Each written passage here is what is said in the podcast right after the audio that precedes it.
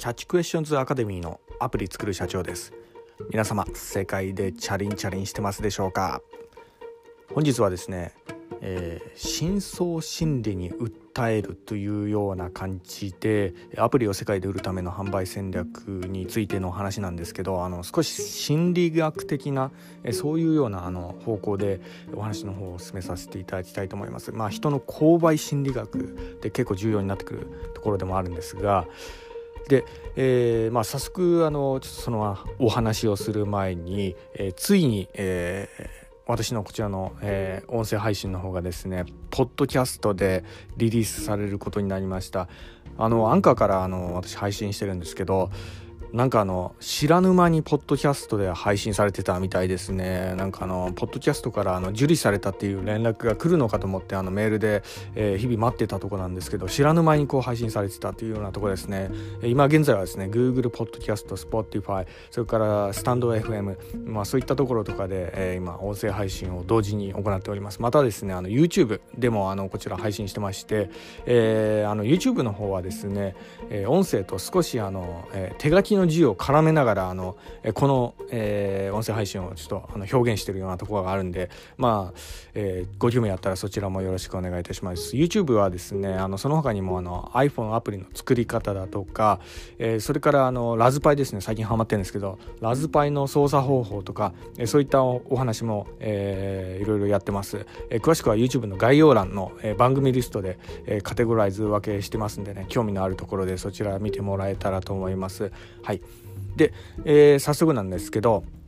えー、深層心理に訴えるというようなところで、えーまあ、これはですね、まあ、人の、えー、意識的な判断っていうのは実はあの氷山の一角でしか過ぎないんですね。まあ、大体あの2割ぐらいって言われてるんですけど、えー、その他の、えー8割ぐらいがですねほぼ無意識的に人って決断しちゃってるとこがあるんです、えこれちょっとびっくりするようなとこあるかもしれないんですけどそうなんですね。結構だからあの洗脳とか催眠術とかそういったようなあの話あるかもしれないですけど、まあ、それは科学的に見てもある程度事実なところがあるんですね。はい。であの分かりやすいところの話で言うとですねえー、MacBook 皆さんあの、まあ、私のこちらの番組はですね Apple 製品使ってる方多いと思うんでね、えー、MacBook を一つ例に、えー、考えさせていただきますと MacBook 皆さん、まあえー、持ってる方、まあ、iPhone でもいいんですけど、えー、なんでそれ買ったのかって説明できる人っていますかね？はい。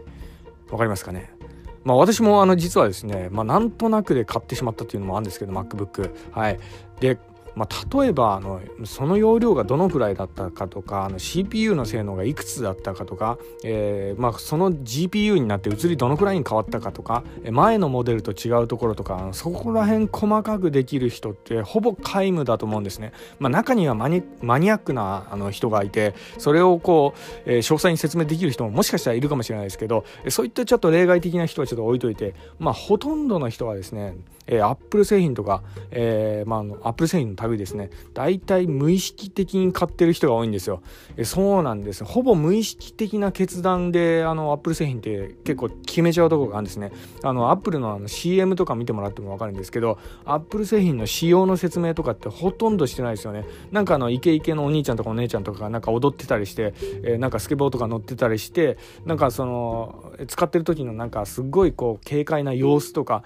え、そういうような雰囲気で買わされちゃってるようなとこなんですよね。でもそこ結構重要だったりするんです。だからあのその辺がやっぱりねアップルってうまいんですよね、えー、まあ私もあの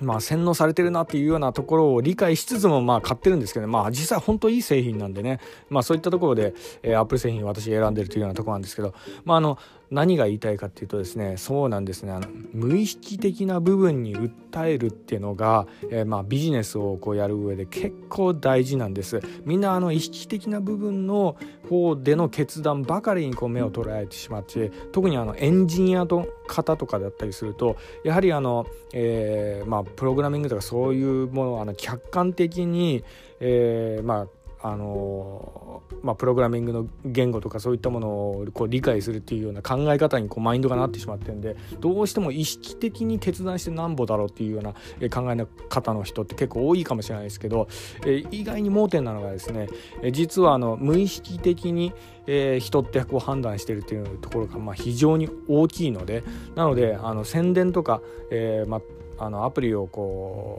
う、まあ、実際 App Store とかであの上げて販売する時とかって無意識的な要素に、えー、まあ、一つこう訴えながらこう売るっていうのが結構大事だったりするんですね。スペックとかそういうのを細かく説明するより。なのでこの点をこう一つちょっと覚えてもらえたらなと思います。で、まあ、一つねこう大切なのがですね、えー、この無意識的なあの、まあ、判断っていうのは好かれたらすっごい強みなんですけど